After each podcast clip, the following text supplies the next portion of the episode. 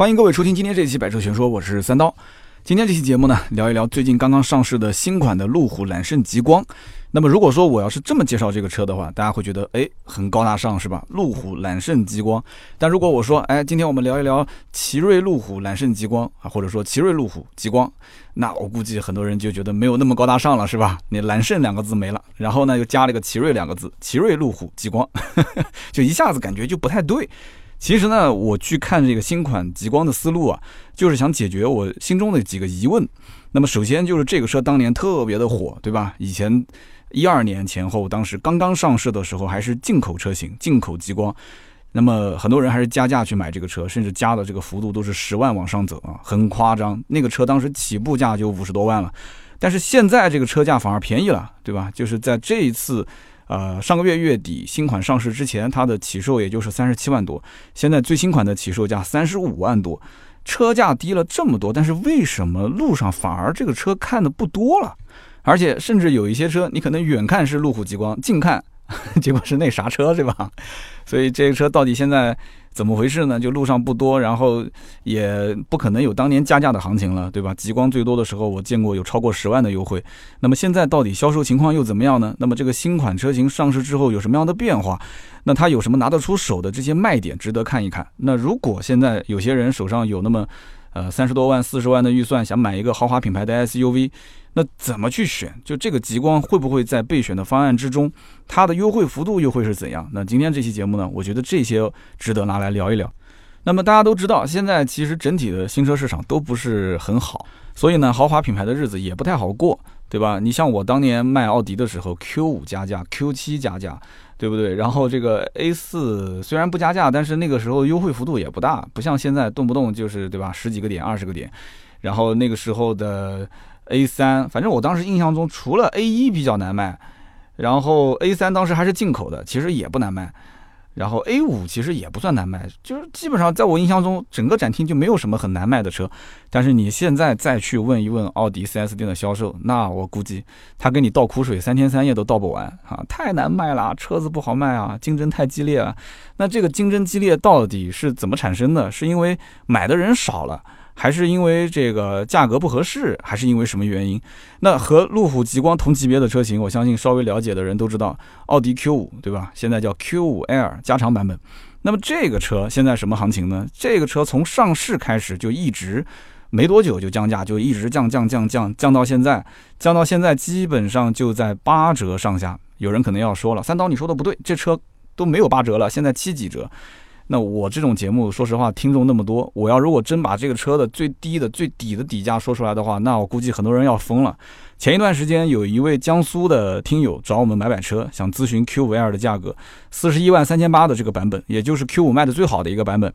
他当时心理预期是三十七万落地，听好了，不是三十七万的裸车价啊，这个车的官方指导价四十一万三千八，他要三十七万落地。那这个行情，当时我们也想帮他去搞定，因为在江苏这一带，应该讲真的，我们不敢吹牛皮说价格一定是全国最低，但还是有那么一点点小小的实力的啊，就是经销商我们的关系都很好。结果我们问了一圈，发现搞不定这个价格，我那我们就很好奇，就是哎，就是问这个听友，你怎么就这么确定这个三十七万这个价格就能拿到车呢？他说是我爸说的，就三十七万的预算，而且一定能买到。那后来我们。就让他自己去了解一下行情，然后他也去外地问了，然后告诉我们说，啊，能买到，我问到了，在什么什么地方。结果呢，这个听友去了外地询了个价，然后到当地准备去订车的时候，发现其实真正算下来的价格，那还不如在我这里问到的价格啊。所以呢，这个我理解他这个三十七万的这个预算的心情，因为之前国五、国六切换的时候，奥迪的 Q5L 这个车也曾经出现过大的价格跳水，那。这个时间不一样啊，对吧？你拿五六月份的时候，六月中旬的时候，这个价格去和七月一号之后执行国六，执行国六的价格，整个不是说奥迪在往回收，整个所有的 BBA 甚至所有的品牌，只要切到国六这个排放标准，大家都在往回收优惠。那优惠幅度收了之后，你还念念不忘之前的这个优惠幅度的话，那这个就不好说了。那么还有一些网友，这个我们就讲有些其他品牌的车型啊，大家都会拿。论坛的价格啊，网上什么车主群的价格、团购会的价格来进行对比。那我可以这么讲，全国各地就是经常会出现一些，就突然之间某个车型突然在当地搞了一个活动，价格甚至是杀到全国最低价了，这也不是没有可能的。那我肯定是恭喜你，对吧？那我能帮到你去拿我的价格做对比的话，那这是好事啊，对不对？你应该开心才对啊。所以因此，整个的价格体系它就是上下浮动的，每一个品牌都是这样。经销商他还会根据自己的库存的情况来进行调剂。我以前一直跟大家做提醒，就是你。关注这个车的价格行情变不变，一定要关注它的库存的情况。你和这个销售啊，因为都是年轻人嘛，你跟他聊天的时候聊熟悉之后，买不买无所谓，对吧？但是你要让他告诉你，就是说这个车你们现在库存压力大不大？哪个版本哪个颜色是最畅销的？哪个配置哪个颜色是最不畅销的？然后呢，你这些聊完之后，你大概去就是问他一下，就是你们在途的车。啊，在路上的车，包括你每个月的销售指标、销售任务，就做一个简单的判断，你基本就应该能知道这个车后期的行情是什么样子。你想，你换位思考，你是个老板，仓库里面几十台车都卖不出去，对吧？哪怕是最畅销的版本，仓库里面你一看，我的天，好几十台的库存，他订单都没有好几十个，那他怎么可能不让价呢？价格肯定好谈。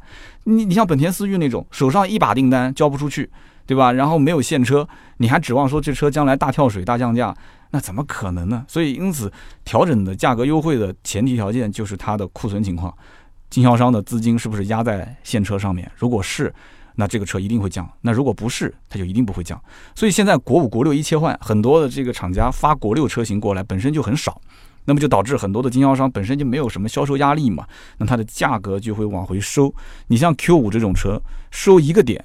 对吧？百分之一又一个点，那就是四千多块钱，四十一万三千八嘛，十个点就是四万嘛，一个点就是四千，它稍微调一点就是几千块钱的一个起伏，很正常。那么在这样一个大背景下，同级别的还有什么车？宝马的叉三，对吧？奔驰的 GRC，那加长之后叫 GRC Air，那这些车的日子好不好过呢？我个人觉得就是根据这个产品的产品力，这个产品力怎么去分析呢？我觉得几点，第一个呢，就是看这个产品跟它之前的上一代的产品之间。变化大不大？那主要比方讲啊，发动机、变速箱两个就不用说了。那如果这个有大的变化，那是最好。但是现在这个发动机的变化就有个问题，因为你想把排量往上提，那是不可能了。但是你动力又不能变，你甚至动力还要变得好。然后现在动不动就是加四十八伏轻混，对吧？然后就只能是这么去弄了。你你要让它在这个发动机的基础上。又要满足国六的标准，又要去压榨它的动力，我觉得工程师你让他真给足了钱，钱到位，玻璃能干碎嘛？那也能去给你弄出来。但是你钱又不可能大批的去投入去研发新的引擎，对吧？但是同时你要满足国六，那就只能加个四十八伏轻混了，是吧？其实我们今天包括讲到这个路虎的极光，包括路虎系列车型也是一样的，之前毫无疑问就是。福特的 2.0T 的引擎嘛，哎，但是现在呢，它早几年的时候用他们自己的这个英吉利的引擎，哎，用这个引擎之后，它就可以自己去调教，自己去开发这个引擎，对吧？功率的高低不同的版本，对吧？跟发动机、变速箱之间的匹配，它会做一些优化。所以，因此在这样一个大背景下，大家看这个产品的产品力，首先是跟自己的上一代车型进行对比，然后再横向对比。对吧？那你拿 Q 五 L 跟宝马的 X 三进行对比，那很多人就感觉 Q 五 L 的产品力好像就没有 X 三那么强。然后你再拿叉三的产品力去跟奔驰的 GRC 去进行对比的话，那么可能有的人又认为 GRC 的产品力很强，为什么呢？因为豪华品牌首先是豪华这两个字，那宝马其实更多的是讲操控嘛，所以在什么内饰啊、科技感各方面的营造，它虽然跟老款之间对比的话是有提升，但是放在哎奔驰这个维度去进行对比，那大家又会觉得那奔驰够豪华，对吧？那我就是买豪华品牌图豪华。但所以你你看它的终端优惠幅度，那就是很明显就显现出来了。叉三现在的优惠幅度基本上也就是九折上下。我们刚刚前面讲到 Q 五是八折上下，叉三现在是九折上下，十个点左右。那么奔驰的 GRC L 现在优惠多少呢？更少。所以这就说明什么呢？它的产品力，包括厂家对于经销商的这个。压库存的也不会那么凶啊！就现在整个的奔驰经销商，大家如果了解就知道，奔驰 G R A 那基本大家都不愿意卖了，那个车子现在卖一辆亏一辆。奔驰的 C 现在也是优惠幅度很大，然后奔驰的 A 级优惠幅度也很大，它只能指望自己家的这种 G R C 啊、G R E 啊这些车去挣钱。但是呢，也有问题，就是这些车，包括 G R C 这些车、G R E 这些车，其实，嗯，怎么讲呢？就是横向能够去消化它的这些。同品牌的竞争车型还是有很多的，就是奔驰也没有像以前那样，就只要我卖的车我都不让价。那最嚣张的时候，奔驰 E 不让不让价，对吧？奔驰 GRC 那个时候也不让价。那还是有的，但是少，很少，也就是大概三万块钱左右。三万块钱的话，结合它四十多万的车价，那连九折还不到，也就是大概六七个点，五六个点。所以在这样一个前提条件下，那我们就可以综合来看了，一辆奥迪 Q5L 落地价也就才三十七万、三十八万上下，那么一辆宝马的 X3，一辆奔驰的 GLC 的二六零，像这种车，它的落地价基本都在四十二三万。那你想想看，一辆奥迪的 Q5L 和一辆奔驰的 GLC，一辆宝马的 X3，中间能差到差不多四五万、三四万这个价位，哇，那很多人会觉得，那我的预算就等于是提了一个档次啊，对不对？所以在这种前提条件下，产品力只是一方面，购买力我觉得也是一方面，而且购买力往往比这个产品力还要强，就是看这个车畅不畅销啊，在市场上它的占有率大不大。市场它是有一个非常非常明显的调节的这样的一个叫无形的手，就是非常明显。以前其实老百姓很多有的时候跟风啊，上一个新车大家就图个新鲜就去买。但是现在很明显，你会发现客户买车，特别是豪华品牌，越来越理性。消费者之前他因为互联网特别发达，他通过移动互联网，通过手机，对吧？他可以在那边不停的翻新闻看嘛。一款新车一上市，那整天什么汽车之家、懂车帝、老司机是吧？这些很多男性同胞都喜欢下载这些软件，包括今日头条、抖音啊，不管是小视频网站、汽车垂直类网站，还是新闻类网站。吃着饭，抽着烟，对吧？坐着车，躺在沙发上面，他就基本就了解清楚了。但是他真的是完全了解清楚了吗？其实也不是，只是他认为自己已经了解清楚了。因为现在网上，不管是做车评也好，还是做段子手也好，就是讲一个车，什么人都能说，对吧？你自己用手机拍拍视频也可以说。那很多人既然没有什么商业的利益的这种纠缠，那大家就是实话实说呗。那我就说说我自己的观点，是吧？那么很多人看看这些视频，看看素人的视频，他反而觉得信任度很高。那就像我妈一样的，我跟她说啊，教育孩子不是这样的。她跑到楼下跟可能隔壁的老大妈，呃，就是小学文化老大妈一聊天，回来就告诉我说，她又学了一招，对不对？然后我说这个菜不能这么吃，她跑到楼下跟那个老大妈一聊天，她回来就觉得说别人说的都对，就就你说的不对，对吧？那天我发了一个微博，我夫人开着我那个车。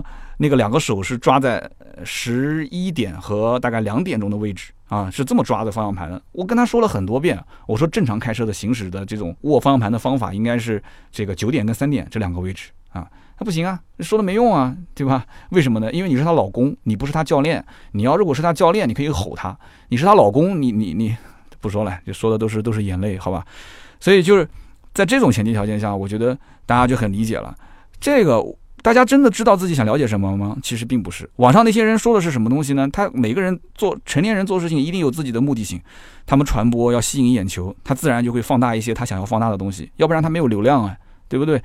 所以在这样的条件下，我觉得啊，很多人其实还是要自己稍微想一想，你到底想要的是什么，买车才不会错。那现在的这个消费环境相对来讲也比较复杂，去买个车，对吧？还个价格，中间各种套路。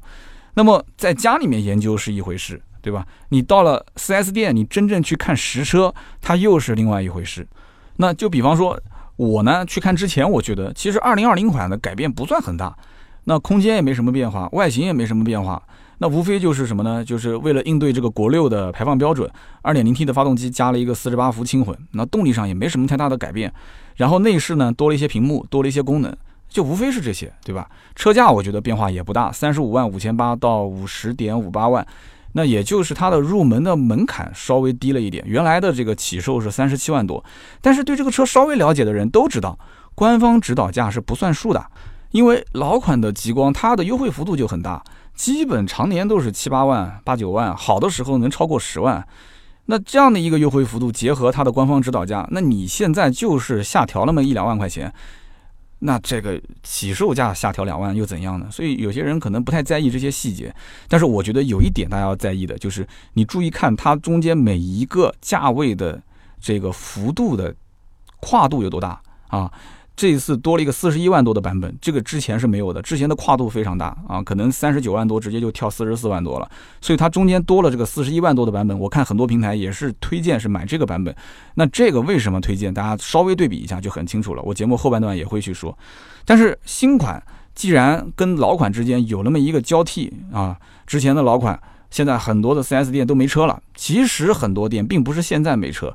我了解到有一些店早在今年的三四月份，他们店里面已经没有极光可卖了，全部清仓清掉了。国五的嘛，不是说压到六月底才清仓，全部提前就清完，中间都没货，然后就等着这个七月底，七月底的新款的极光上市，然后八月份开始去售这个新款。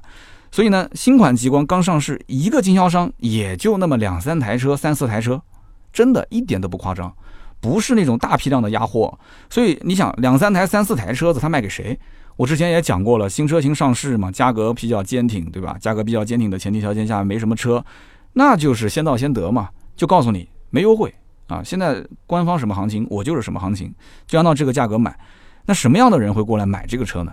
那家里条件肯定是不差钱的，对吧？家里条件就是开矿的，是吧？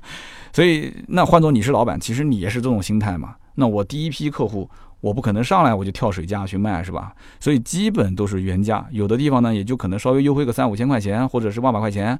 其实经销商啊，让不让都没有什么太大的意义啊。那有人讲你这个对消费者不负责任啊，这个不是不负责任。之前我在说这个标致五零八的时候，大家有没有印象啊？标致五零八的销售直接就表态，现在我让一万还不如不让，因为我让了一万，大家都会觉得说哦，这个优惠幅度开始了，我就继续等。如果我一分钱不让，我告诉你，我仓库里面就这么一台车，而且是顶配，你要买就提走，不要买你就继续等，反正这车我也告诉你，将来肯定会有优惠的。你越是这么坦诚的跟大家去聊，其实客户反而就会去思考。那我现在买这个车，我就是尝鲜，对吧？新款路上一台都没有。我说起来还是可能这个某个城市里面前几个买的。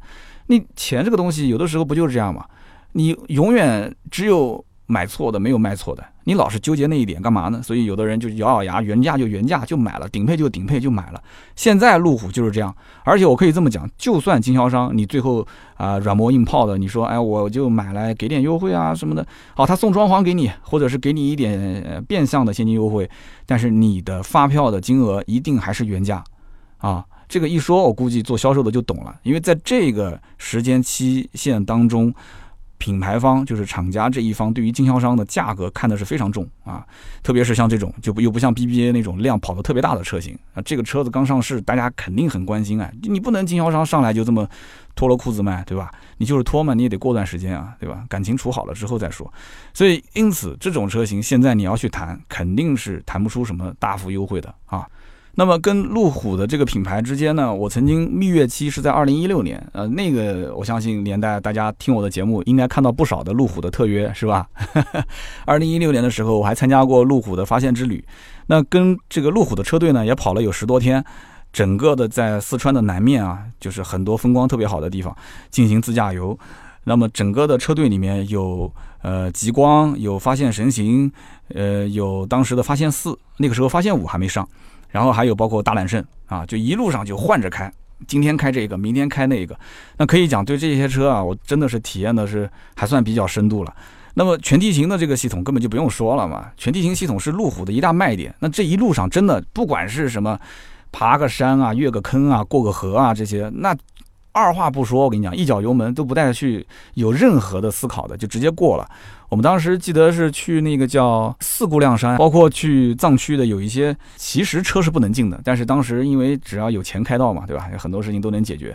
哇，我们开到那个深山老林里面，那都没有路啊，真的是没有路，一点都不夸张啊。那路完全就是车压出来的，而且很明显的一些地方，除了它里面可能为了保护山林的一些工作车能进，那也就是路虎这个车队进去过一次。进去之后，哇，就一路这样子开，那个岩石上面都是泛着那种橘黄色的那种东西，我都不知道是什么。后来问了他们，他们说就是因为这里的空气实在是太干净了，所以那个石头上面都开始长了这种像菇一样的、像细菌一样的东西，水质也是极其干净。我看当地的这个这这些居民啊。他们宰那个牛啊，那个牛宰完之后，直接那个肠子就在水里面来回洗，那个血就被那个溪水就冲走了。然后那个肉也是在水里面洗，洗完之后就晾晒，就挂在旁边就风干。哇，那个环境，你想你根本就没有路，你说这个车在这里面开，就所有的一个车队都是十几二十几台，就没有任何的问题，没听说啊哪个车子又陷进去了，然后打个电话喊救援什么的没有。都没有，就是就唯一一个车子，当时轮胎通了，轮胎通了之后，哎，就三下五除二换个胎就走了，很简单。所以因此，我当时对这个车的印象很深，我觉得它就是真的是越野就无话可说啊。虽然有人现在讲说啊，这越野性能可能也没有以前那么强了，这些都不重要。你买个极光，你真的去越野吗？对吧？至少极光在同级别车当中，你去拼它的越野性能，肯定能打一个很高的分数，对吧？那你说跟 Q 五比，跟叉三比，跟奔驰的 GLC 去比，对不对？但是很多人他不这么去比，对不对？他不这么去比，那比什么东西呢？比价格啊，然后比这个车是不是出问题的概率更高？那这个你不就是哪壶不开提哪壶了吗？你这不是？那内饰方面，你如果对于这个要求再多一些啊，讲究一些，讲究人嘛，有钱人就喜欢买一些这个内饰精装修的车。那很多人一看，结合这个越野，结合这个内饰的豪华，那很多人自然而然就买单了吗？这就是这一类的客户的最典型的客户画像了。但是我前天去到路虎的 4S 店，站在这个2020款的极光，就是七月底刚上市的新款这个车子面前，我在跟销售聊天的时候，我就发现现在的情况又有一些变化，跟以前都不太一样了。首先啊，我们慢慢说。我们要知道这个极光车型啊，其实也挺老的了。它亮相是二零一一年，当时在国内这边卖的时候啊，进口版本的极光是二零一二年。二零一二年到现在，我们就算二零一一年到现在，那也差不多有将近八九年的时间了。所以我们的标题就是八年前的老网红嘛，对吧？八九年的车型，刚上市的时候，那讲起来还是蛮时尚的，对吧？也可以不叫蛮时尚，应该叫做惊为天人。因为那个时候你看这么一款车，你会觉得。我的天哪，这不就是一个概念车吗？就完全感觉是概念车量产的这种感觉。有钱人就喜欢玩那些新鲜的东西，没玩过的东西。那么当年极光最牛叉的时候，那就是悬浮式车顶，对吧？大轮毂，然后那种又是宽体又是低趴的这种造型，大家就觉得很惊艳，就没玩过这种 SUV 啊，没见过啊。那一问价格，哎，那贵嘛？贵好啊，那贵那还要加价好啊，对吧？有钱人都喜欢这样啊。别人买不到，我买到了，我牛叉，对不对？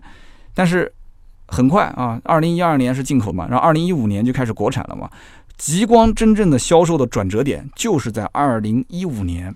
啊，这个车子当时进口上市的时候，在我们国内又开始卖，其实卖的还挺好的，口碑各方面也都还不错，还没大面积的出现当时的那些变速箱的问题。老百姓都是冲着这个车，我的天哪，又炫又酷，对吧？家里面可能老公开的是都是一两百万的车，对吧？老婆买一辆这个车开开，老公也可以尝个鲜，那很多都是这样的一种搭配形式。那么后来很多的国产的 SUV 车型开始，哎，发现。哦，老百姓都喜欢这个是吧？有钱人都喜欢这个，那我们就仿啊，是不是？很多企业就仿造。一开始呢，仅仅就是仿它的这个悬浮式的车顶。哎，当时极光这个悬浮式车顶的设计，哇，确实是很惊艳啊！这个不吹不黑，就在外形设计这方面，你可以去看一看路虎家所有的车，不管是极光也好啊，还是这个揽运也好，还是大揽胜也好，还是新迈哪个车，你说你说我我丑这车，丑的无法直视。我相信没有，你即使你不买啊，你就是吐槽它其他的一些缺点，但是你从外形设计，包括它整个内饰的设计方面，我相信应该讲都是竖个大拇指，还是不错的，还是不错的。那么这个外形设计，路虎其实我觉得它作为案例来讲，真的吹个十来年都没什么问题。但是转眼之间，极光这个车确实也快十年了，我刚刚不说了嘛，一一年亮相到现在也差不多八九年的时间了。那么十年左右的车。到今天为止，它的外形还没有什么很大的变化。我曾经在当时一五年的时候聊过一次极光。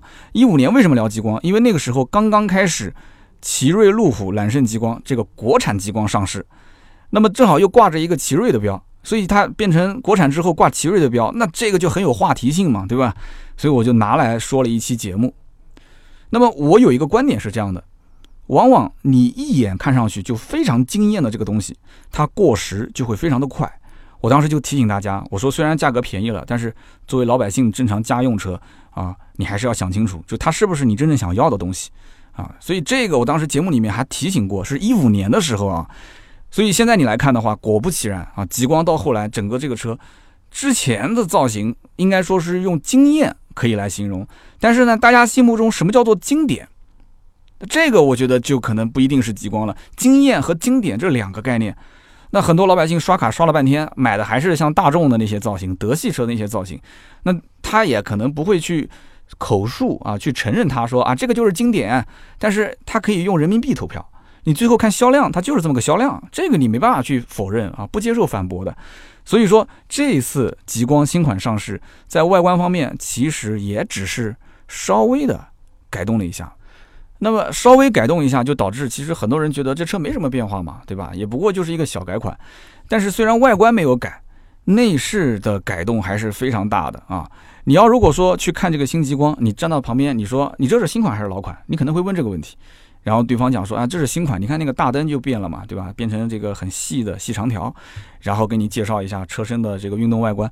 但是你把车门一拉开，你会发现你坐进去的时候是什么感觉？如果你要是之前了解过路虎的新迈啊，揽胜新迈，你坐在这个车里面，你会觉得这就是一个新迈，一个小新迈吧，不能说完全是。那么这个过程当中，你就会自然而然的有种什么感觉？用销售的话来讲。那就是科技感的提升，对吧？质感的提升。好，这个他说的，这不是我说的啊。从一个客户的角度来讲，我坐进去，这有什么卖点啊？销售说啊，我们有五屏联动啊，科技感特别强。我找了半天，这车上不就三个屏幕吗？怎么是五屏联动呢？他说，除了这个数字仪表盘，对吧？除了这个中控，还有下面的那个空调的面板也是触控屏啊。除了这三个，你抬头看。啊，我抬头一看，哦，还有一个流媒体的后视镜，这也算一个屏。我说那还有一个呢，这才四个啊。他说还有一个呢，要启动之后才能看到，就是正前方的 HUD 的抬头显示。啊，原来是这样。但是我那台车是试驾车啊，就是他当时的意思就是你得要往前看，哈，往上看，你就能看到另外两个屏了。那么也就是说是五屏联动，五屏联动是一个什么很稀奇的东西吗？其实也不是，对吧？新造车势力也在说什么三屏联动、五屏联动、七屏联动，对吧？什么五六七八，你只要是。想要屏，他甚至给你一个全车都能搞成屏，反正 就是屏越多就是科技感越强嘛。现在都是这种说法。那我觉得这也不算很稀奇，对吧？我们家之前那个丰田我也没卖嘛，就给我们家那个侄子开了。当时买威马的时候送了一个流媒体的后视镜，然后我就转手就给了我侄子，我说你就把它安在那个丰田车上，你倒车啊什么的看起来还方便一些。那我侄子说这也不是什么很新奇的东西，大学刚毕业的大学生哎，兄弟们。他都不觉得有什么新奇，而且他还说没有倒车雷达好用，说哎早知道就不装了。我心想，那早知道不装你嗨，那你就给我呗，对吧？我拿出去抽奖送了，或者我拿出去直接当咸鱼给卖了，我也不给你装啊。你一个丰田车拿出去开不就行了吗？装上去还说不好，哎呦，真的我都不想说啥了。然后呢，这个流媒体后视镜、HUD 抬头显示加上三块屏，五屏联动是吧？这个说实话，我个人觉得啊，完完全全就是以前在极光车上没有。但是现在车上有了，就是你从销售这个角度来讲，他会有比较明显的感知，他会觉得说，哎，你看啊，极光这是个卖点，它的科技感就明显提升了。因为路虎的销售之前一直是卖之前上一代老极光，它没有这个全液晶仪表，对吧？它没有这个空调触控的这个大屏，也没有之前我们讲的流媒体跟 HUD，所以因此这些东西它都要给你去，对吧？肯定要明示一下的，那你客户认不认可，这就是另外一方面的事情了。但是整个的内饰，不管是从功能性上来讲，还是从内饰的做工各个方面来讲的话，有变化，这个得承认，确实是有变化的。那么另外一点就是，这个车上啊，说是有一个叫 Clear Side Grand View 啊，这个英文我发音也就这样了，大家自己去理解吧。这个叫做全地形透视系统啊，还是说中文比较舒坦啊。那么这个全地形透视系统呢，其实就是配合车身的很多个摄像头啊。然后呢，你在车内，你通过那个中控的仪表，你就可以看到，你可以看到那个底盘啊，那个虚拟的底盘的一个造型。然后你可以看到两侧啊，对吧？左转向灯、右转向灯、前方、后方，反正就是三百六十度，从上到下，从前到后都能给你看到。但是它的这个提醒是什么呢？就是车辆的速度得在三十公里每小时以下，你开启这个功能，你就能清晰的看到整个的行驶路面的一个交通情况。那我当时试了一下，的确，这个功能一定要在三十公里以内去开启。为什么？因为你开启之后，你要看着屏幕啊，你看着屏幕，你不就分心了吗？所以，这个有人讲说不安全，你也不要吐槽安全不安全。这个功能绝大多数的情况下是给那些去越野的人，外面下着大雨，然后地上全都是很泥泞的这种路面，哎，你你下车吗？你下车的话，不就把你的这双椰子给？踩坏了嘛，对吧？把你这双耐克的倒钩给踩踩脏了嘛？那那不行啊，对吧？你这 A 阶，你你连走路的时候都不带打弯的，你这怎么可能呢？对不对？所以你要坐在车子里面，然后通过这个哎全景的这样的一个全透视的技术来看周围的这些路况，哎，这不挺好吗？旁边再坐个妹子，哎，你妹子说哇，好神奇哦，你这车啊，那不就挺好吗？这不就是你想要的吗？开路虎的大老板，对吧？宋思明嘛，对吧？呃，我们老板的车多少钱？你的车多少钱？嗯，我这个车应该买你老板的奥迪，能买三辆吧？啊，这是最经典的当时一段对话嘛，是不是？所以因此这个系统我当时也测了一下，我发现挺好玩，挺有意思。但是你要如果天天在市区开，我估计你不太会用啊。开路虎的家里面应该也不是一辆车，你真的要是过一个什么限宽门啊，或者是比较狭窄的一些路段，那会有一些辅助的作用。我现在的这个威马不也有嘛？也有，就是到一些比较限宽的一些地方，我也可以通过我的车上的一些视角，我可以看一看，就是两边啊，三六零嘛，就是三六零影像升级版，这个应该算是三六零影像的一个升级版。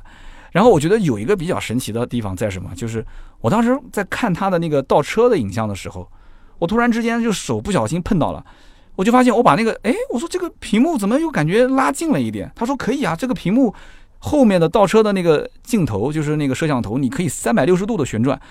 还可以拉近拉远，而且哎，这个清晰度还可以，因为毕竟其他的车子上面倒车影像就倒车影像，对吧？倒车的影像它就是固定的，你怎么还会上下左右前后调节，然后还可以拉近拉远？所以这就是我当时体验觉得挺新奇的几个点。其实极光这款车的命运是挺坎坷的啊，我刚刚前面其实也多少提到了一点，它的转折点就在二零一五年，它原来进口车的形式卖的还蛮好的，卖到二零一四年啊，二零一四二零一五。你想当年捧着钱的客户多，但是能提到现车的客户少，就导致加价嘛。大家买的就是新鲜感。但是呢，到了一五年之后呢，这个车型就遇到了很多的一些问题，而且可以说是接二连三的遇到。首先呢，就是二零一五年的三幺五，三幺五晚会上面直接就点名批评这个路虎的极光，说这个车的变速箱是有问题的，而且到今天为止没有解决。这个三幺五的晚会的影响力有多大？我相信吃瓜群众们肯定都很清楚的。对吧？那么批评的问题，它的确也存在，因为当年用九 AT 这个变速箱的品牌并不多，呃，路虎算是一个，那么之前的吉普算是一个，而且采 F 的这个供应商其实就是这两家的供应商，这个九 AT 的变速箱就是产自于采 F，所以因此这个变速箱本身它到底坏没坏，你就问这个路虎的维修工，他都说不清楚。很多人拆开来看说没问题啊，甚至有的人连变速箱的这个动力总成都更换了。你说有问题好，我从厂家重新再发一个变速箱的故障率哪有那么高呢？再给你发一个，不可能那么巧吧？那你真的可以买彩票了。结果换了一个新的变速箱总成上去之后，它还是有问题，所以当时客户也很纳闷，维修工他也很纳闷，他觉得这怎么就修不好呢？这件事情其实当然是修不好的，它本身就是一个匹配的问题，它是一个软体上的 bug，就是这个产品作为一个。九 AT 就相对来讲比较先进的变速箱，它应该是经过大量的检测、大量的验证、大量的这种数据分析之后，它才会投入市场。但是吉普当时为了早早的去打自己的产品力嘛，哎，九 AT 变速箱换换上去了，你看我的产品力提升，所以吉普用的比较早，结果也出了一些问题。那路虎其实在当年用这个九 AT 变速箱也存在这样的一些想法，就是我是急需要让这个产品的产品力提升，它是一个新产品，要有新的样子，要有能拿得出去、能拿得出手、能说得上来的这些亮点，所以也用了这个九 AT 变速箱。他们都是算比较早的用九 AT 变速箱的品牌和车型，所以它就没有那么完善，你知道吗？所以你就是为什么那些变速箱拆下来之后怎么看都觉得没有问题，但是用起来它就是有问题。这个就好有一个比喻吧，我自己反正想了一个比喻，我觉得也不一定那么恰当，就像打游戏一样的，打游戏你打着打着打着这个游戏就死机了，那我就问你了，那到底是这个游戏 app 的问题，是软件的问题，还是这个手机硬件的故障呢？你说这个手机不行了，对吧？你手机有问题，但是手机你除了玩游戏，你还可以用其他的软件来验证嘛。但是你的发动机变速箱，你只能通过行驶。倒车，你只能通过这个动作来进行验证，你没有其他的方法，是不是？那如果你要是拿一个 iPhone 的手机，啊，苹果的手机，你去打游戏，死机了，你第一个想到是什么？你第一个想到一定是啊，那肯定是这个软体、软件的问题嘛，对吧？App 的问题。那最多你就想到，那可能是这个系统要升级了，应该是系统的问题。你基本上没有人会第一反应说这个 iPhone 会坏，对不对？大家都认为就是苹果的这个。整个的品控是非常好的，很少有苹果用着用着就死机就坏掉的，对吧？硬件故障很少。那你要如果说换作是一个廉价手机，一个都没有品牌的，从淘宝上买的，我们我们团队不是买过一个嘛？什么小辣椒手机？这个手机一旦要是卡了，一旦要是死机了，那我第一反应就是什么？就是这个手机硬件有问题。哎呀，就一看就是便宜货，就好不了。我都是这种反应，是不是？那真的是这样子吗？你可能同样的型号、同样的处理器、同样的那个。它你在别的手机上用，它还是卡一回事，对不对？所以就是你会有一种先入为主的这样的一种想法。那么路虎当年被曝光了变速箱的这么一个问题，好，大家就把这个锅啊，就直接就甩给了路虎。呀，你看吧，就路虎我说不能买吧，对吧？哎，开着开着就坏了，今天修这个，明天修那个，关键是它修也没修好啊。但是软体的问题你怎么修呢？他修理工他怎么可能还会去编程呢？啊，做软体的这个升级呢？所以厂家只能通过大量的工程师继续去开发、去测试、去总结数据、去研究，才能完善这个变速箱。它的硬件，我始终相信这硬件本身是没有问题的。采埃孚也做了这么多年的变速箱，怎么会有问题呢？但关键问题是，就这个变速箱跟发动机之间的匹配。你看，很多人都是开着开着突然就失去动力了，很多人倒车的时候倒着倒着咔嚓一下没动力了，那这什么问题呢？其实还是软体上的匹配度的问题。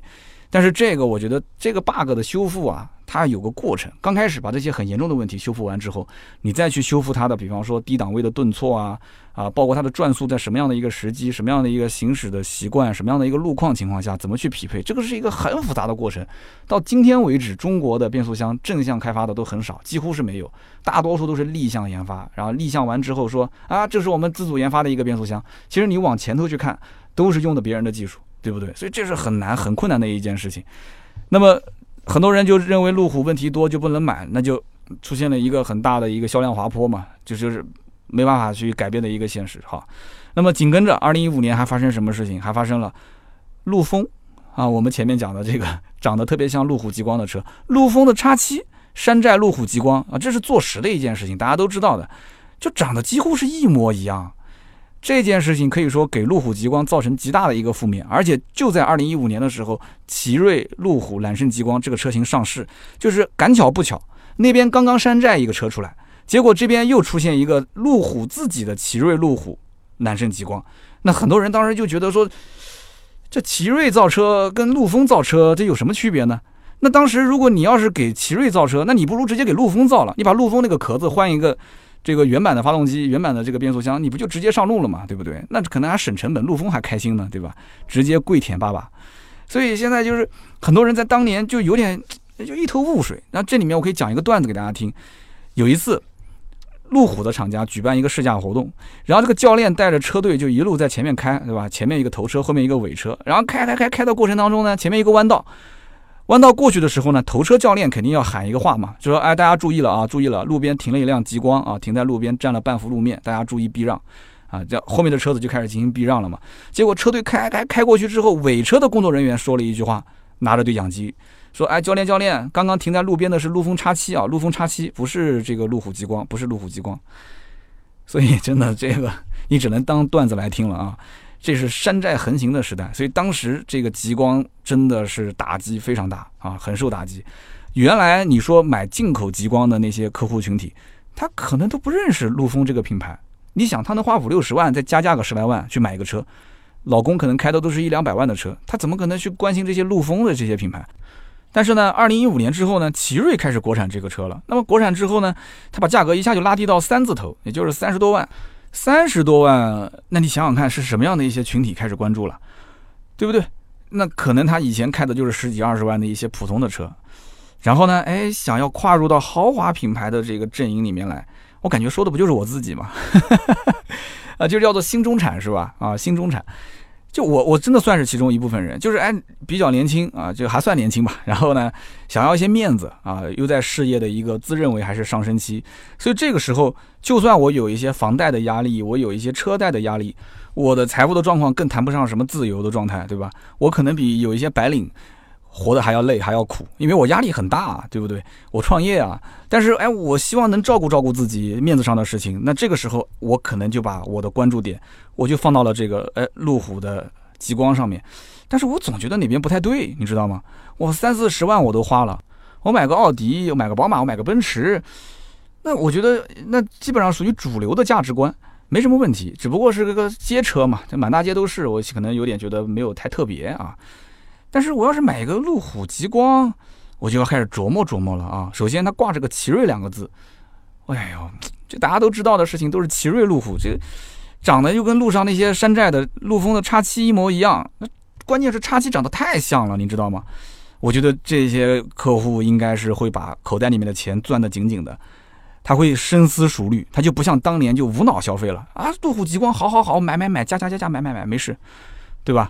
你想一五年再结合我之前说的那些事情，三幺五晚会啊，很多人就怕，对吧？你想央视都曝光了，车子我可以咬咬牙买，对吧？贷款买，但是如果我今后修的话，我真的修不起呀，啊，很多人就会有这种想法。那么一五年前后的事情，我们就说的差不多了啊，这是路虎极光的一个比较大的转折点。那么之后，路虎家族二零一五一六年前后上了一款发现神行，那这个车我估计很多人也很了解，对吧？很便宜嘛，最低价格曾经打完折不到三十万，二十八九就可以买到，真的不夸张啊。那么售价，它官方的定价和极光的重叠度又非常的高。那么发神上市之后，为了跑量嘛，所以它终端优惠也很大。但是它的实际的成交价应该跟极光还能保持个差不多三到五万的一个价差。那么发神的客户群体跟极光的差异，我觉得还是蛮大的。发神应该讲是男性用户居多，但是极光的女性用户居多。然后发神的整个客户应该讲是更偏务实一些，他们要空间，要配置，甚至他有的是七座刚需啊，对吧？这个发神是有七座的嘛。但是极光的客户呢，他更多的是要什么？要豪华感，要科技感，要时尚，要特别啊，就是要买个不一样的东西，就这么简单。所以这两个产品本身是有差异化的，做差异化销售，这是一个好事啊，好现象。但是问题在于什么？问题就在于发神他面对的这个整个的市场环境啊，压力很大。这款车你想想看，上来它就是奇瑞路虎啊，奇瑞路虎对不对？发现神行，它这个名头。就不像家里面的其他车那么大，极光怎么讲，对吧？现在的极光还有个敞篷版的这个进口版本，六十多万嘛，对不对？极光怎么说，在路上之前也有过辉煌时刻啊，也是进口车，五十多万、六十多万，它有这么个来头。但是呢，哎，发现神行在路虎的整个体系里面，它以前其实一直不是入主流的车型，它相当于是边缘化的车型。那么奇瑞路虎发现神行，那么在很多人心目当中，其实这车本身价格应该就不不会定很高。你优惠幅度不大，我为什么要买你嘛？所以这就是当时很多的消费者的一个怎么讲呢？就是一个可能潜意识。那么大家都是来冲着它的性价比的，那么最终的优惠幅度又很大，那这个时候路虎的品牌就会觉得很纠结。有人讲说卖的好不是好事吗？不是好事，为什么？你想想看，我以前在节目里面说过很多次，很多的品牌都会遇到这个问题。它原来就是高大上的，路虎原来就是代表着大揽胜啊。对吧？你就是路虎的发现四、发现五，怎么着也是一百多万的车啊，上百万的车，大揽胜也是一百多万、两百多万的车，是不是？在很多人心中，那个才叫真正的路虎，是不是？那你今天你如果说提到路虎，路上跑的都是三十来万的发现神行，啊，听说这个车优惠完也就二十多万，那我的天，你说路虎今后再想爬到 BBA 的头上啊，说我是豪华品牌，甚至我是超豪华品牌。这个我跟你讲啊，坐上去很难，但是你要想掉下来就很容易。掉下来之后再想上去，那就比登天还难。所以发现神行，如果他不带货，那你要靠极光去带货，那肯定不行，对不对？那经销商也不愿意啊，经销商管你什么品牌高不高调啊，对吧？那我只要挣钱就行。但是从厂家这个角度来讲，他肯定不能这么想，所以他一定要去控制这个里面的比例。所以二零一五年之后，你会发现极光的日子不是很好过，发现神行在那边撑着。啊，去刷存在感、刷销量，那这个问题你得找解决的方法，你不能让他一个人卖。极光你还是得卖，你只有极光多卖一点，你好歹还能把档次往上再提一提，因为你极光毕竟售价比它还是有个三五万的一个差价区间嘛。还有一个车大家不要忘了，就是新迈，新迈到今天为止还是进口的形式在卖。新迈如果要是国产，它的售价正好又是可以再往上拉一拉，它将来慢慢的就可以替代发神的这个刷销量的这么一个地位，可以用新迈。和极光两台车去刷销量，这样的话它可以保持它的品牌调性不会太低。但是新迈因为现在是进口嘛，所以价格都比较高，而且货也不是特别多。有信仰的人可以去买，对吧？所以就要找它的一个解决方法。那么今年的整个的汽车圈有一个比较大的事件，就是国五国六切换，那各家品牌都在跳水清仓清理国五，那大家都在跳水价去卖。那原来那些本来优惠就很多，就本来已经跳到水里面那些人，那怎么办？你不能让人家继续潜水吧？人家都已经跳过水了，在潜水的就不太好，所以呢，这就像什么？就像澡堂子洗澡一样的，澡堂子洗澡，你把衣服都脱光了，你一点都不尴尬，是不是？因为环境大家都是这样子。但是你要如果在外面，你稍微打个赤膊，你都觉得很尴尬，是不是？你就算是一帮老爷们在一起，你打个赤膊，你都很尴尬，因为就你一个人脱光了嘛。所以极光和发神就利用国五大家都在跳楼价甩卖的时候，就一波价格清理，就把这些车都清的差不多了。为什么要在那个时候去清？啊，只有卖不出的价格，没有卖不出的车。那个时候清的环境非常好，因为首先，极光七月底要上市，正好赶在今年上半年把货全部清。清完之后，极光就不卖了，然后直接跳到八月份这个这个口子，然后直接跳过来之后卖新款。哎，这个中间消费者就会有一个断档期，他也不会心理落差那么大，因为这车中间很长时间都买不到了嘛，对吧？现在上了一个新款不让价，很多人他如果没关心过这个行情，他能理解。但是如果你持续优惠、持续优惠、持续优惠，你一直优惠个十万块钱到七月底，然后你突然八月份上了一个新车，我的天，你再想把价格收回来就很难。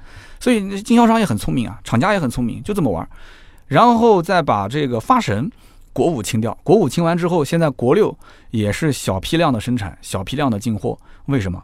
因为发现神行在今年的年底中期改款啊，要上新款，也会是大变样。基本上其实也能想得到，外形变一变，基本大极光、小极光，也就是差不多就这样了啊。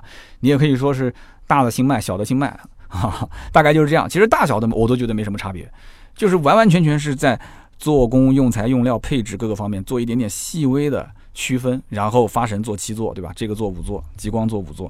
所以今年年底这个车子中期改款，你现在是不是买发神，完全就是看它的价格是不是到位啊？发现神行的价格如果说到位，哎，有个十来万的优惠，那你就不用等新款，等什么新款？新款不就是换几个屏，增加点功能吗？那现在优惠十来万，买啊！明年新款，今年年底上市嘛，要明年你去买新款上了之后，你再等优惠，再等到说拉到现在这个优惠幅度。猴年马月，我告诉你，那有的人说，哎，我就是要等到价格非常到位再出手。那我就问了，什么叫做价格非常到位呢？你知道这两个车今后的产能跟它的经销商的库存压力比吗？对不对？那它库存没有压力的时候，那始终降不到这个位置，你这车就不买了。国产的发现神行和极光曾经都破过十万的优惠，你只要稍微了解一下，你就能知道这个行情。那你的心理预期能有多大？你说到不了十万我不买？我给你一个消息啊。我了解到的比较可靠的消息就是，路虎今年的整个销售任务啊，包括持续到明年，它的整个任务是下降百分之三十。那么也就是说，相应的路虎的产能，就是国产车的产能，以及它的进口车的配额，都会做相应的下调。我们举个例子，经销商比方说去年是一千台的任务，他今年完成七百台就算完成了。那完成七百台就算完成了，你觉得他还需要再进那么多的货吗？那厂家已经非常明确一个态度，就是，哎，我就只要你保证利润，我不要你去说一味的抢占市场占有率。那如果说后面的厂家老大都已经这么说话了，经销商又没有什么库存压力了，你说你指望说这个车再说降个百分之多少啊？十万、百分之二十、百分之三十，你让他能杀到个十一二万、十三四万的优惠，那是当年啊，为了让发现神行冲销量，他有任务，他有使命感。现在我告诉你，其实这里面是有变化的。这就是当时为什么我站在那个路虎极光面前，我发现这车有些变化。然后我跟销售聊完之后，我就开始一点一点的去，呃，拆分这里面的一些细节点，把我所考虑的一些问题讲给大家听。如果最近真的有人要买这个车，你听听看我的这些判断是不是有道理。但是也不是说整个的这个任务减百分之三十了啊！今后为了保住经销商的利益，为了提升品牌的整体调性，对吧？怪路虎就又成为了当年的那种加价的路虎啊！只有加价才能买得到，这个历史会重演吗？我觉得可能性不大。我觉得可能性不大。虽然讲啊，有钱人的生活总是那么的朴实无华且枯燥，对吧？带个劳力士啊，对吧？天天看看表什么的。但是有钱人的心思虽然难把握。它的属性还是比较相似的啊，他们都喜欢去啊争夺那些稀缺资源啊，然后呢，大家都在抢，你抢我抢，那么我们就一起抢。但前提条件是，这个车就算是个稀缺资源，好，厂家造个势作为一个稀缺资源，抢不抢这还是两说啊。那万一要是它虽然稀缺，但是没人来抢了，这怎么办呢？对不对？就像奶茶店的门口，你你哪怕花钱，你让人去排队，那我也会去看一看。哎，这个奶茶店怎么生意这么好？但你得让他先抢起来啊！你这不是卖奶茶？奶茶我可以一天五十块钱、一百块钱，雇几个大学生轮回的去排队啊。那你这是卖车啊，对不对？所以价格一旦要如果说回调，大家如果不去抢，对不对？大家拍拍屁股走了，去买别的车，那这就麻烦了。所以我觉得这个玩法还是风险是挺大的啊。有些时候呢，我觉得路虎品牌真的可以调研一下客户他真正的需求。你毕竟价格已经是降到了三十万上下了，对吧？那你的售价已经开始接地气了。那为什么销售的方式、销售的这些配合搭配的形式，你不能接地气一点呢？大家你想一想，是不是这样？消费者他担心什么？他需要什么？你给他不就得了吗？其实这件事情讲起来简单，但是最关键的就是你其实思考的角度，你能不能转变过来？我跟大家讲一个故事，你就知道了。曾经啊，就是在很多很多年前，就中国人还是比较穷的时候，那个时候呢，有一个销售员，他卖糖果卖的特别特别的厉害。然后有一天呢，这个妈妈带着孩子就去买糖果，结果呢，前面排了四五个人、五六个人，他就要排队等。然后这小孩呢年纪比较小，他看到前面刚买完糖果的这个妈妈给他们家小孩去剥开糖果塞到嘴巴里面吃，他馋哎，对吧？小孩也不懂事，然后馋的不行了，跟妈妈要。妈妈说：“你等一会儿，我还没到排队排到前面，还有那么多人。”他不听啊，他就哇哇哇在那边哭。那整个商场人又多，对吧？那小孩哭哄又哄不住，妈妈又责怪小孩，小孩又小，他也不懂。那这怎么办呢？这个时候，这个卖糖果的销售员就拿了一颗糖递给这个妈妈，说：“你让孩子先吃。”他说：“那怎么行呢？因为那个时候这个还是个国营的店，你这东西你就不是你个人的，对吧？你怎么能随便拿呢？而且你你到最后是你付钱还是这个妈妈付钱，就说不清楚的。就别人就看着他，但是不管你先吃吃的，然后小孩就不哭了。等到这个妈妈排到柜台前面的时候，啊。”称了一斤糖果，还是称了多少糖果？称完之后呢，付钱打包的时候，销售员从糖果里面又拿出来一颗，放到了柜台里面。大家一看，这就懂了。所以这就是一个你思考和解决问题方法的事情。有人可能会讲说，哎，这个销售挺聪明的，对吧？他做的也对啊。但是这件事情做和不做，其实对于这个销售员来讲的话，重要吗？他就是不做，他今天一天把糖卖完了，他也就卖完了，他何必要多添这件事情呢？他做了这件事情，他妈妈是会多买一点糖呢，还是多付点钱呢？他也不会。那很多人还会考虑说，那万一要是这颗糖给完之后，他妈妈说不买了，我掉脸就走了，那你最后对吧？你还得自己掏钱去补上这颗糖的钱。就作为一个销售员，你本身的职责来讲的话，你只要干好自己分内的事，你只要称这个糖不要称错啊，你钱该收的不要收错，那就行了。这件事情可能很多人会觉得它并不是很复杂、很简单，对不对？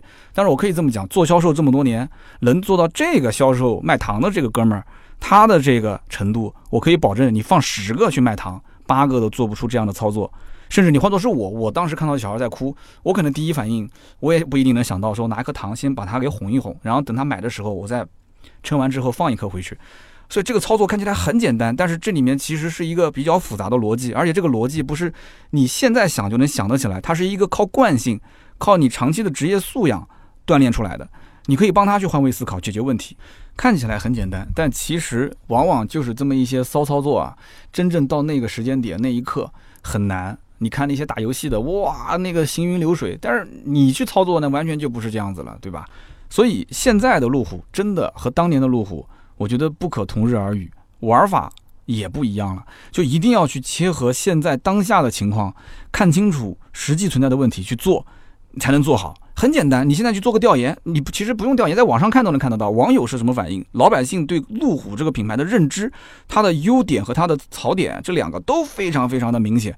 那么大家都怕这个车坏，都觉得这个车可能质量不太好，怕修车，那你怎么解决它呢？什么车不修啊？我自己的车买回来还不修吗？对不对？但是修又怎么样呢？修就修呗，车子买来本来就是修的嘛，偶尔才能上路开一开，不很正常吗？那你就打消他这个疑虑啊！付钱之前你不能这么说啊，你付完钱之后嘛，你说你这么讲啊？那那那那你其实也不能讲啊，就是心里面这么想可以。那你就送啊，送他免费保修保养不就行了吗？五年保修保养不行，送八年，八年不行你送终身啊！你要对自己的造车的水平有信心。你就给个整车的终身质保不就行了吗？你不是说我路虎经常修吗？没事啊，这么大个 4S 店，对吧？中午免费吃，免费喝，空调免费吹着，还有小姑娘倒茶送水，那不挺好吗？你在家你还没有人伺候呢，在这边天天有人伺候，来修就是了，欢迎修车啊！但是不要钱啊，对不对？不要钱，这是最关键的，免费保修，免费保养啊！保养你就送个小保不就行了吗？小保养你将来还能赚差价，对吧？卖家也不亏，你说是不是？往往你说像丰田那些车子长期不修的，其实它售后挣不到什么钱，售后挣不到什么钱，那怎么弄呢？所以现在很多啊，你看手机也会出现这种情况，苹果手机很保值，很保值就导致新机子现在就销量下滑特别严重，反而二手苹果手机的市场就热得不得了，对不对？因为保值率高嘛，所以现在以后车辆也是这样，倒不是说新车卖不出去，那些保值的二手车就很挣钱，二手车保值不保值，挣不挣钱，厂家首先挣不到二手车的钱，对吧？二手车商他也是随行就市。他也不一定能挣到很多钱，价格都很透明。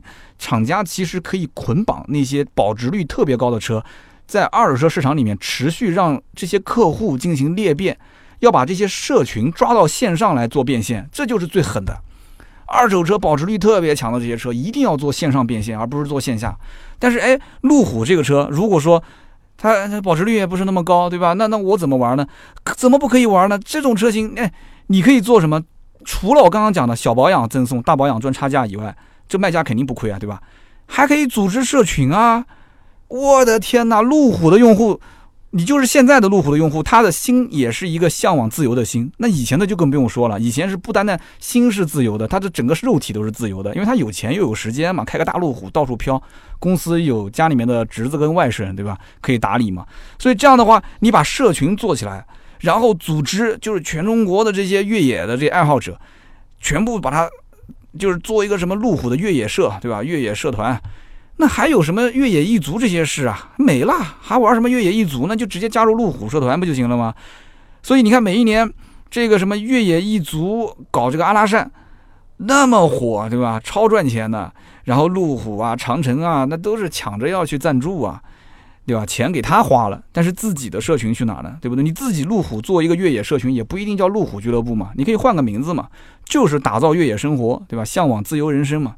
而且你看那个之前的越野一族，他的那个叫腐败什么腐败 life 啊，就是腐败人生，就腐败的生活。我觉得自驾游、吃喝玩乐不就是这种状态吗？那完全可以啊，他就没想过，他做不起来，对不对？所以这就是为什么你不做就被别人颠覆嘛，对吧？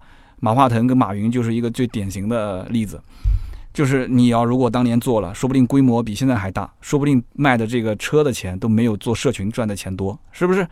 总结来讲，路虎极光这款车这次改款，其实肯定会吸引一部分的用户去关注这个车型。你也别说什么五屏联动了，就算是这三块屏幕，我觉得它看起来比老款也是要科技感强了不少。再加上整个内饰的豪华感也有所提升，质感明显是比以前要好一些。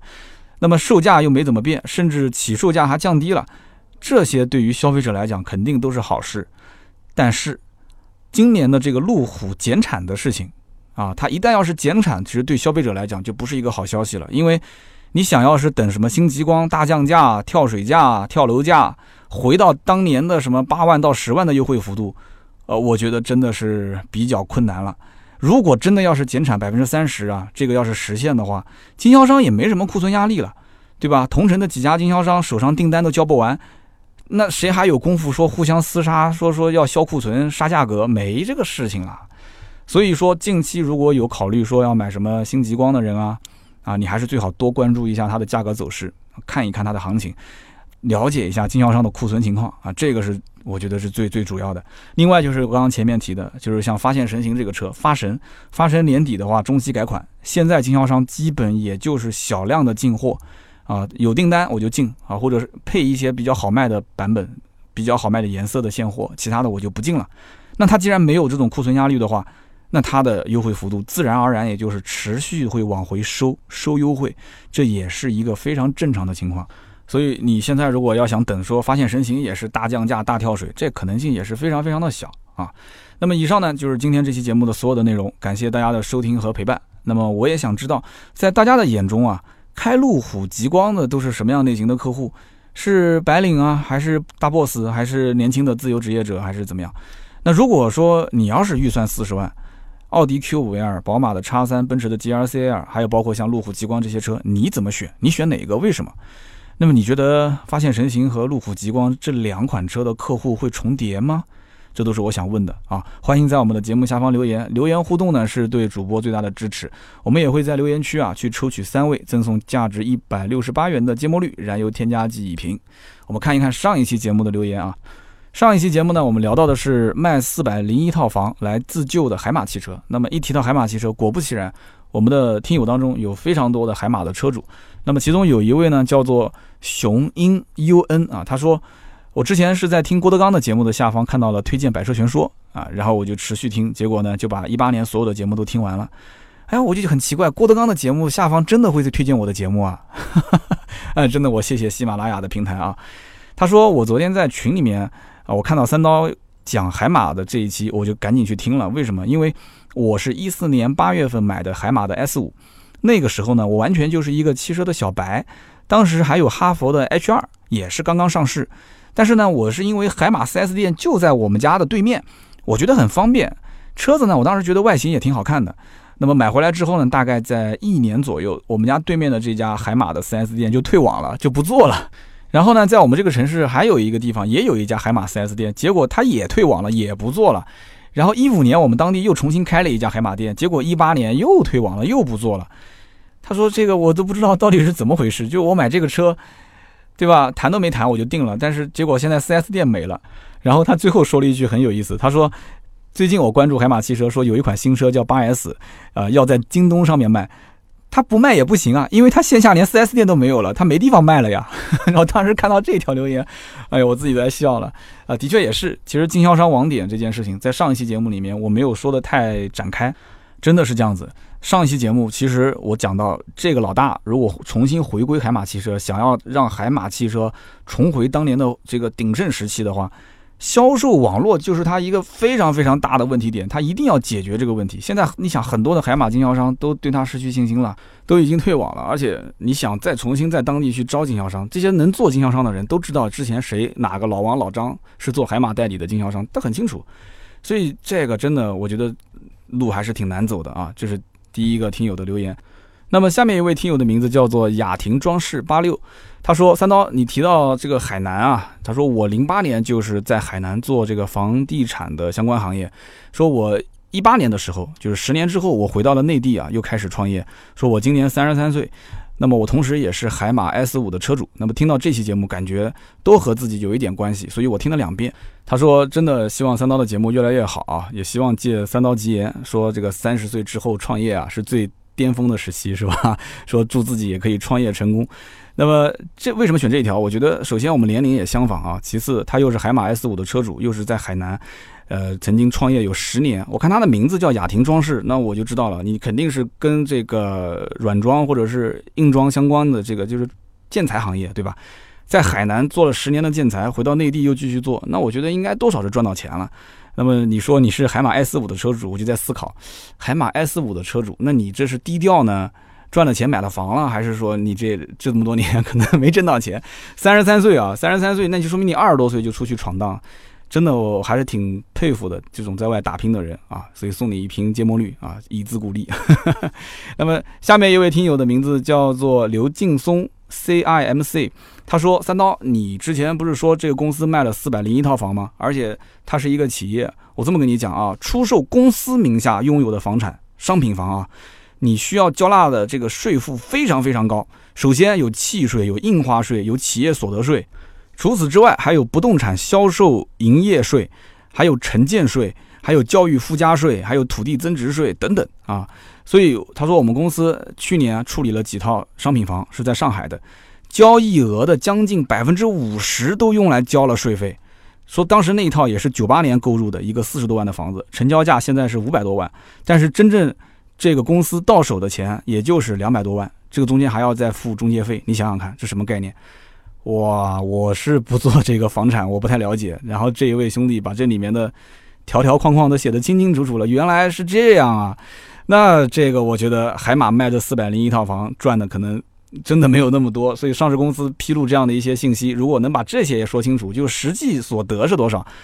能写清楚的话，网上也有很多的文章，大家可以看一看。真的没有这个哥们儿讲的那么清晰啊！刘劲松 C I M C 也感谢你啊，做了一些补充。那么以上就是今天节目的所有的内容。那么我们中奖的听友也希望尽快啊，通过喜马拉雅的 App 点击我们的头像，然后发送你的快递的信息给到我。同时呢，你也可以加我们的私人微信号啊，四六四幺五二五四。大家如果说有什么新车跟二手车的价格咨询，也可以加这个私人微信号，我们可以保持联系。那么好，以上就是节目所有的内容，我们周六接着聊，拜拜。